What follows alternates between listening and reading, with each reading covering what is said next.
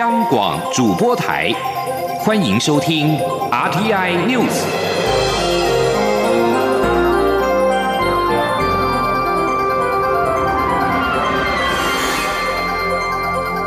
听众朋友您好，欢迎收听这节央广主播台提供给您的 RT News，我是张顺祥。首先把新闻焦点关注到美国。参议院二十六号以七十八票对二十二票高票通过了布林肯出任国务卿的人事案，共和党的主要参议员也都给予支持。这是继国家情报总监海恩斯、国防部长奥斯汀以及财政部长耶伦之后，第四位获得参议院通过的拜登政府内阁官员。布林肯是美国新任总统拜登的长期顾问，他誓言将修补美国跟盟国的关系。布林肯上任之后，预料将兑现听证会期间的承诺，协助台湾自我防卫，并且扩大台湾的国际参与。现年五十八岁的布林肯，外交资历丰富。曾经在二零一五年于国务院内接待当时以民进党总统参选人身份访问美国的蔡英文，主责外交事务的国务院是与台湾最息息相关的美国联邦机构。从布林肯本月十九号出席参院外委会听证会的证词研判，他上任之后应该会延续美国对台湾承诺。不止将致力协助台湾自我防卫，也会支持台湾的国际参与。针对中国对台湾的武力威胁，有参议员在听证会上询问布林肯：若中共武力犯台，是否会付出沉重代价？他当时直言：北京若这么做，会是一大严重错误。接着把新闻焦点回到台湾的防疫。媒体报道，一名台铁的女列车长昨天晚间接获桃园卫生局电话通知，因她在元月二十三号曾经到桃园中立的某医院就诊，而该院有 COVID-19 的确诊病患，因此车长被要求居家隔离到二月七号。对此，中央流行疫情指挥中心表示，媒体报道台铁列车长赴中立某医院一事是错误报道，应该是去桃园地区的医院。指挥中心呼吁外界不要再多加揣测，引发不必要的疑虑。而桃园市政府除了配合执行不逃专案之外，同时在市内进行多项高标准的防疫工作。桃园市长郑文灿今天上午在市府的防疫专案会议表示，各项防疫工作以二月四号作为检查点，在此之前，若能够确保没有社区感染，就会检讨评估。接着从二月四号到农历的春节，春节到二月底，市府将会依据不同的阶段疫情动态，滚动检讨评估相关的防疫对策。请听央记者王兆坤的采访报道。因应疫情发展，桃园市政府已暂停或延期大型活动与集会。市长郑文灿在防疫会议表示，各单位的活动与集会或重要会议，目前暂定以二月底作为基准点。至于相关防疫作为，郑文灿则指示以不逃专案时间点，也就是第一轮的二月四号作为检查点，视疫情发展进行滚动检讨。郑文灿说：“二月四号之前哦，如果能够确保没有这个社区感染的案例，疫情能够框列在哦隔离的范围内，那我我们会做滚动式的检讨评估。那么从二月四号再到过年，从过年到二月底，我们分不同阶段好来评估一些好社区的防疫对策哦是否要调整。”是否要加强？关于框列隔离是否疏漏等问题，郑文灿表示，框列隔离或列为自主健康管理，必须由中央流行疫情指挥中心的防疫专家开会讨论。而媒体的提醒，我想他们会看到。另一方面，金门县长杨振武、苗栗县长徐耀昌亲赴桃园捐赠防疫物资，以具体行动表达支持。郑文灿除感谢外，也特别针对日前的避逃令，为徐耀昌向媒体解释。郑文灿表示，他与徐耀昌互动很多，交情也很好。徐耀昌并曾于第一时间就打电话向他说明。郑文灿强调，防疫没有颜色，病毒也没有边界。大家防疫同心，一起努力框住所有风险。中央广播电台记者王兆坤采访报道。行政院长苏贞昌上周末召开防疫会议，外界质疑防疫多头马车。对此，苏奎今天受访时表示，这是误会。卫福部长陈时中一直都是防疫的指挥官，有许多事情需要跨部会合作，必须在行政院的指导之下统合调度，形成共识。王维婷的采访报道。布利逃逸群聚感染扩大，中央流行疫情指挥中心指挥官陈时中二十四号接连召开两场记者会，决定扩大隔离。而行政院长苏贞昌当天也在行政院召开防疫会议，和陈时中就防疫研商对策。外界质疑苏奎召开会议，让防疫指挥官角色重叠，防疫陷入多头马车。对此，苏贞昌二十七号受访时表示，这是误会。陈时中就是防疫指挥官，但是有许多事情需要跨部会合作，必须在行政院的指挥下统合调度。苏贞昌表示，陈时中在防疫第一线非常辛苦，希望大家多鼓励和体谅防疫团队，给第一线同仁加油。苏贞昌说。是误会啦，这个我们行政院在院长的会议室里面，这一年多来，为了防疫，不知道开了大大小小多少次的会议，许许多多的决策都在这里，大家跨部会合作共同讨论出来的共识。陈时中是主指挥官，在第一线非常的辛苦。有许多事情，他回报回来需要跨部位合作，希望各种资源的整合，希望大家同步其一，都必须在行政院是整个全国最高行政机关指挥来统合调度，做成决策。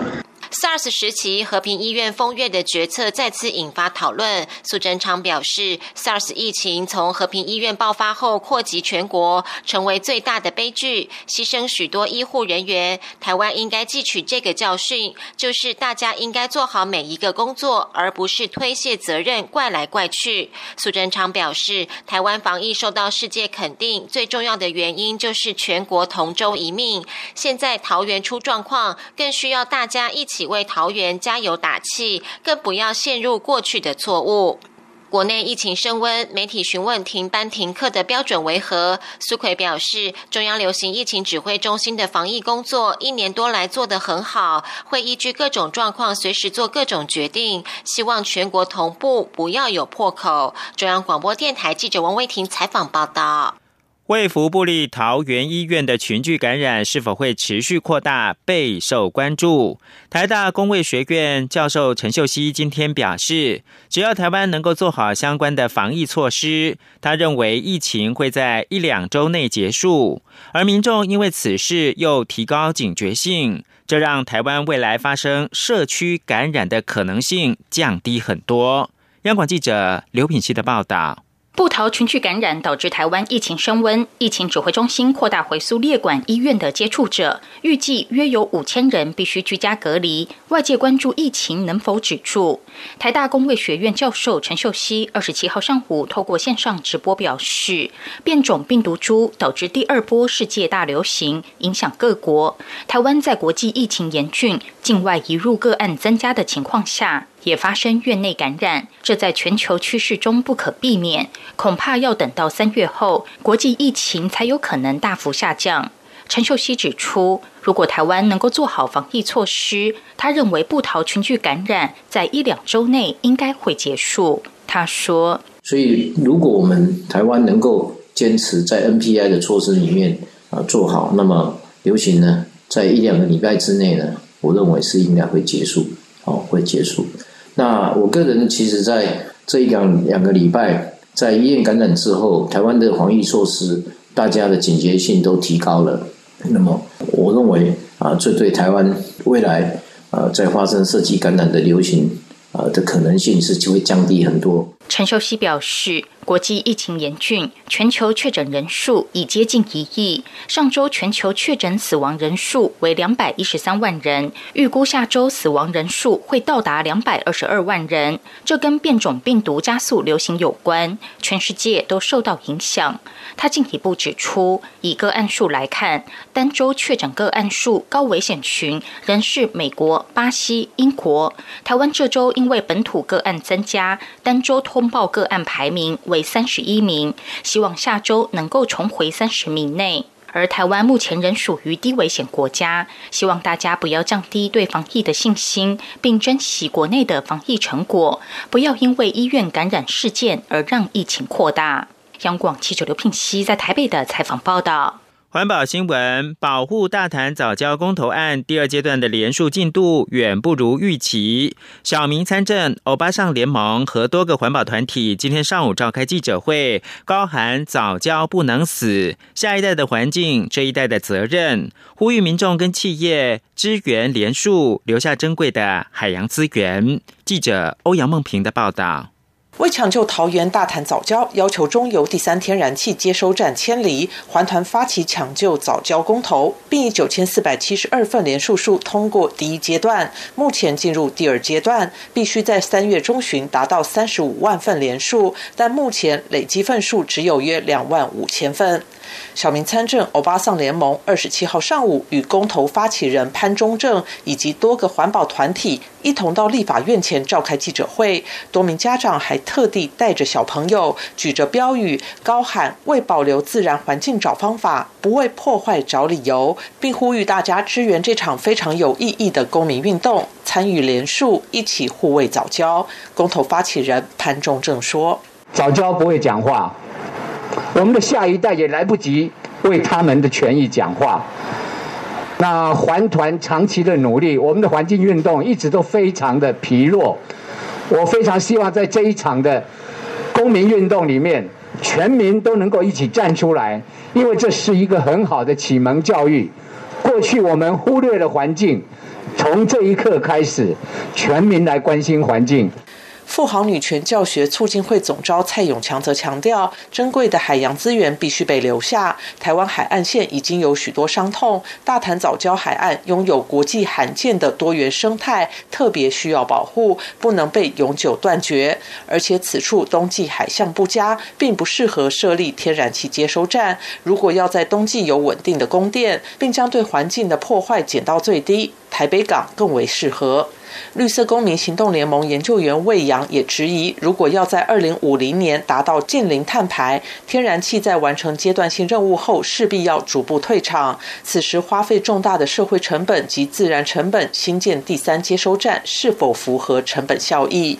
欧巴桑联盟桃园执行委员沈佩玲则指出，台湾五百家用电大户用掉台湾三成以上的电力，应该比一般民众负起更多能源转型的责任。但经济部目前只要求他们分担不到百分之一的绿电。台湾缺的不是电，而是企业的社会责任。他呼吁国营企业以及民间企业加入联署的行列，承诺自己的能源转型责任。中央广播电台记者欧阳梦平在台北采访报道。国际新闻：北大西洋公约组织秘书长史托滕伯格二十六号表示，他已经和美国新总统拜登讨论筹备北约组织的高峰会，以及恐怖主义、跟俄罗斯独断行为，还有中国崛起等问题。在前总统川普四年的执政期间，美国跟长久的盟邦关系生变。北约组织发表声明表示，史托滕伯格赞扬拜登致力于重建盟国的关系。下一次北约组织高峰会将在总部布鲁塞尔召开，但是召开的时间取决于疫情的控制结果。此外，拜登二十六号跟俄罗斯总统普京进行首次通话，示意美国国会对俄国采取更强硬的立场，并表达对俄国人权以及侵入乌克兰的关切，但也欢迎双方在新核武协议上的合作。不过，克里姆林宫并没有相关通话声明当中提及到美国这些不满，仅表示普廷敦促关系正常化。新闻由张顺祥编辑播报。大家好，我是中央流行疫情指挥中心发言人庄仁祥。假讯息就像传染病一样，必须由你我一起谨慎面对。我们可以透过以下管道，及时掌握公开透明的疫情资讯：一、浏览机关署全球资讯网；二、加入疾管家官方账号；三、关注疾管署脸书专业；四、收看疫情记者会直播。散播有关流行疫情的谣言或不实讯息，最高可罚三百万元。有政府，请安心。资讯由机关署提供。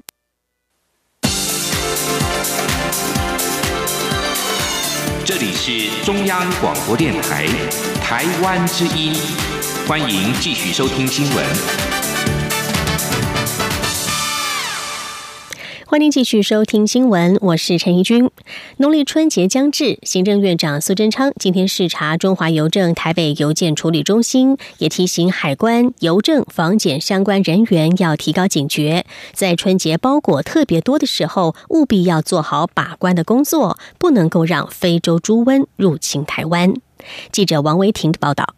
行政院长苏贞昌二十七号在财政部长苏建荣、农委会主委陈吉仲和中华邮政董事长吴鸿谋的陪同下视察台北邮件处理中心，关心国际包裹检疫流程。苏贞昌表示，非洲猪瘟肆虐，许多亚洲国家都已经沦陷，台湾成功守住两年多，正值包裹特别多的时刻，第一线的海关、邮政和防检局同仁务必要严加把关，不能让可能含有非洲猪瘟病毒的猪肉制品进入台湾，苏贞昌表示，刚上任时下令手提行李百分百查验，第一线要人给人，要钱给钱。行政院全力支持增加人力与设备。他说，防治非洲猪瘟攸关台湾几千亿养猪产业产值，没有一刻可以松懈。苏贞昌说，守住国门，没有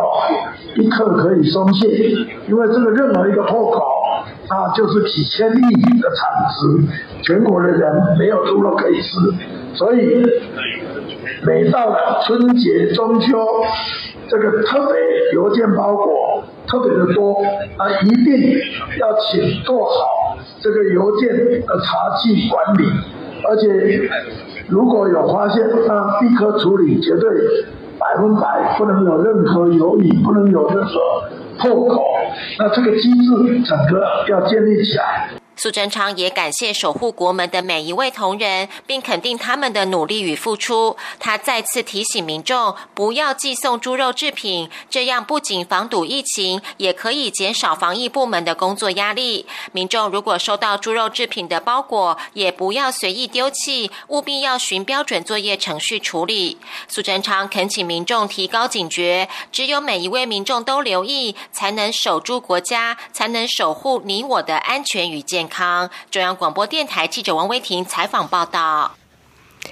立法院副院长蔡其昌针对了台中火力发电厂十部燃煤机组，提出了在二零三五年之前除役的时间表，但是除役不拆机的规划遭到国民党立委抨击是在打假球。对此，蔡其昌今天表示，蓝营要求燃气未兴建之前，燃煤机组就要先除役，这会导致台湾缺电。他也期盼大家理性看待中火的问题，不能漫天喊价，政治僵局未解。受伤的将会是台中市民。记者刘玉秋的报道。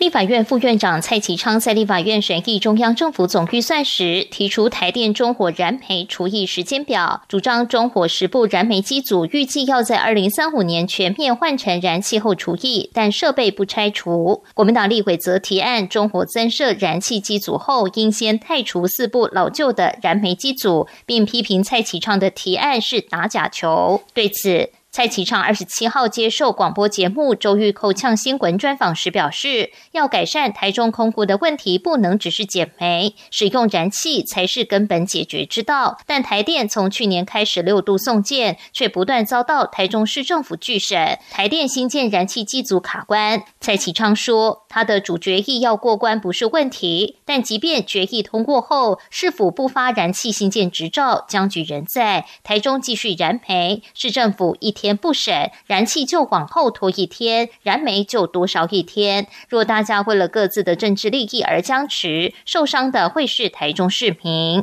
蔡启昌也说明，燃气上线后，燃煤机组除役不拆除不是打假球，就像过去大家使用蜡烛，后来发明了电灯，现在却要求家里不能摆蜡烛，必须丢掉，并不合理。留着机器但没有执照，是为了应应可能的紧急情况。除役后机组若启动，台中市府手上握有十九张执照。蔡启昌说，他的提案是试图让台湾不能缺电，而且台中空气要好这两个条件同时达成。但是否若要燃气还没盖好，燃煤就要除役，这种说法形同让台湾缺电，甚至引发是否有重启核电的质疑。他呼吁大家要理性共同解决问题，不要拿市民的健康作为政治竞争的筹码。不要在政治的利益上面，整天只是在喊这个，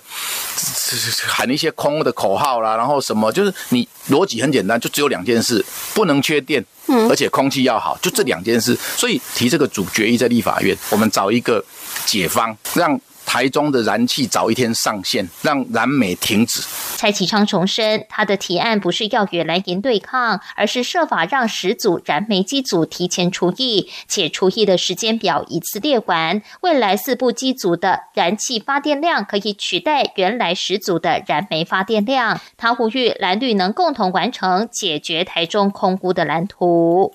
中央广播电台记者刘秋采访报道。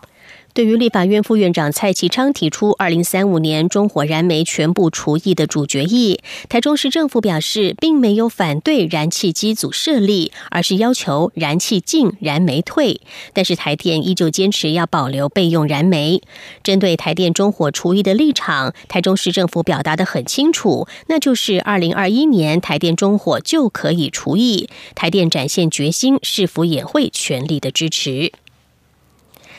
台铁瑞芳侯同之间的边坡，去年的十二月四号坍方，造成线路中断。去年十二月十四号，已经先抢通了东正线，恢复单线双向行车。交通部长林佳龙今天第八度前往台铁侯同瑞芳段视察西正线的边坡滑动抢救作业。由于工程进展相当顺利，因此原定二月八号要通车的目标，可望再提早。至于疫情期间大众运输防疫是否升级的问题，林佳龙也表示将朝限制自由坐、采对号坐的方式，同时限制在列车上饮食。但如果是长途有饮食的需求，也会弹性放宽方向来处理。二零二一台北国际书展因为国内疫情升温而取消了实体的展览，但线上书展的部分如期在二十六号登场。包括主题国韩国都寄出了多元线上活动，更有二十位国际作家将会参与线上书展与读者见面。国内各个出版社也紧急应变，利用各个译文场地举办小型的实体阅读活动。就连蔡英文总统都在脸书上发起了“剖一本你最近看的书”的挑战活动，鼓励大家买书、看书，享受阅读的乐趣。记者江昭伦的报道：连续两年都因为疫情，让台北国际书展实体展无法举行，确实让出版社相当沮丧。不过有了去年经验，今年台北国际书展应变也更快。既有的线上书展如期在一月十六号登场，而且会一直持续到五月三十一号。主办单位书展基金会还特别举办线上开幕典礼，主题国韩国还在线上开幕式上邀请音乐人 Heron 朗读韩国作家金英夏的作品《懂也没有用的神秘旅行》，并献唱。书展代言人林雨熙则朗读了韩籍作家赵南柱的小说《八二年生的金智英》。另外，包括诺贝尔文学奖得主石黑一雄、《暮光之城》作者等，共计二十场来自全球的讲者，也都会以录影或是连线的方式，在书展的 YouTube、Facebook 及线上书展阅读沙龙 online 直播。书展基金会董事长林旭明说：“这一次台北国际书展线上书展会有中文版跟英文版，这是为了让全世界的读者不会受到语言或是地理限制。在国内的部分呢？”会有主题馆，是以韩国主题馆为主。另外还有就是阅读沙龙，会有两百多种阅读影片，还有串联一百多家出版社，他们把新的书呢来做 online bookshop。另外一个最大的亮点就是国际沙龙，我们邀请了全世界二十个作家来做线上的分享或是连线的方式，希望大家能够上网来看。各出版社也把原本规划在实体书展举办的沙龙活动改到其他小型艺文场地举行，像是盖亚文化就移师台湾漫画基地、海博馆等地举办漫画创作幕后分享与作家签书会等。大块文化则在森大青鸟也有一系列实体分享座谈。时报出版不止连夜将时报本铺书店改为书展氛围，也策划多场作家分享会，邀请读者线上或实体参与。台湾文学馆把原本要在书展亮相的《与我同行》多元语言与祖先对话展览内容浓缩，原汁原味搬到台湾文学基地呈现。读墨电子书与成品也同步推出线上书展，寄出优惠折扣活动。最重量级的宣传大事，莫过于蔡英文总统了。他不止一如往年在脸书上公开今年的总统选书书单，包括护尾化铁、淡水古迹拟人剧、太平洋的多重历史、大洋土地与人群等共十四本书，还在脸书上发起了“剖一本你最近看的书”的挑战活动，并点名星座专家唐启阳接力，鼓励所有人在防疫期间买书看书，一起来支持多元又自由的台湾出版业。中国面台记者周伦台北从报道。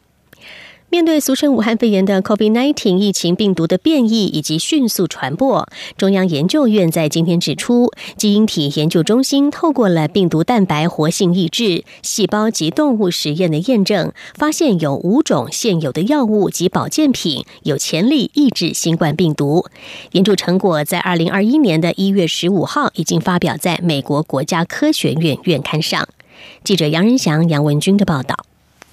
根据最新统计，全球至少一亿多人确诊武汉肺炎。尽管部分国家已开始施打疫苗，但新冠病毒仍持续变异中。中研院指出，基因体研究中心研究团队透过病毒蛋白活性抑制、细胞及动物实验验证，从现有药物及保健品找出五种具有抑制新冠病毒活性效果的潜力药物，包括抗疟疾药物梅尔奎宁、抗艾滋病药物奈非那韦、中草药灵芝多糖体 RF 三、全株薄荷及全株紫苏萃取物。基因体研究中心主任洪尚成说。然后，那那呃，所有这一些，因为都只是在细胞跟动物的层次来做，还没有做到人体。好，那目前就是像以以最我们刚刚最看到最常见这样种紫苏啊，或者是薄荷啊，这这一这一类就是啊，它的呃水热水的萃取物哦，然后哦就可以有这个保护的功能。团队指出，研发抗病毒药物的关键在于阻断病毒的复制过程。这五种药物皆展现了抗病毒活性的效果，但是各自拦截病毒的时间点和方式不尽相同。尽管目前尚未进行人体试验，但未来若能有厂商寄转进行临床实验，调配出适切的配方，将有机会作为疫情大爆发出现紧急状态时的准备用药。技师专家从说。呃，要吃这个药，你单独要靠药把我们的疾病病毒给消灭，那那是很困难的。但是喝药的好处是，在你感染的初期，或是你没有感染的时候，尤其是在感染初期，病毒量还少的时候，你吃了药，多少多少可以把病毒的量降低。研究团队强调，大家共同的目标是寻找出潜在的小分子药物，为新药研发提供更多可能性，最终找到像是克流感般的治疗流感病毒的口服药物。中央广播电台记者杨仁祥、杨文军在台北的采访报道。而目前全球疫情最严重的国家依旧是美国。美国的确诊人数在上个周末已经突破了两千五百万人，是全球最高。印度排名第二，有一千零七十万人确诊。巴西八百九十万的确诊病例是世界第三。至于英国首相强生，二十六号也沉重的宣布，英国因为 COVID-19 死亡的人数已经突破十万人。他说要对政府的所有决策负起全部责任，并表示我们做了一切可以做的。而英国也是欧洲第一个病故人数突破十万的国家。在亚洲，日本发布了紧急事态宣言之后，东京等地的疫情并没有大幅改善，高龄者确诊比例高的倾向持续存在。政府内部有人主张紧急事态宣言应该要延长。目前，日本政府为了防止武汉肺炎疫情扩大，所发布的紧急事态宣言期限到二月七号。对于紧急事态宣言的令期是否延长，日本经济再生大臣西村康忍二十六号在众议院预算委员会上说，会找适当的时机做出最后的决定。目前已经有不少国家开始施打了 COVID-19 疫苗，对抗持续蔓延的疫情。而曾经表达愿意公开接种中国疫苗的菲律宾总统杜特地改口，希望采取跟英国女王同样的方式，不要公开施打。对此，菲律宾总统府发言人罗奎二十六号转述了杜特地的说法，指杜特地不愿意公开接种 COVID-19 疫苗，是因为他希望注射在臀部上。不少非国网友认为，杜特地此举将会让民众对接种疫苗更加的没有信心。以上 T N News 由陈义军编辑播报，谢谢收听，这里是中央广播电台台湾。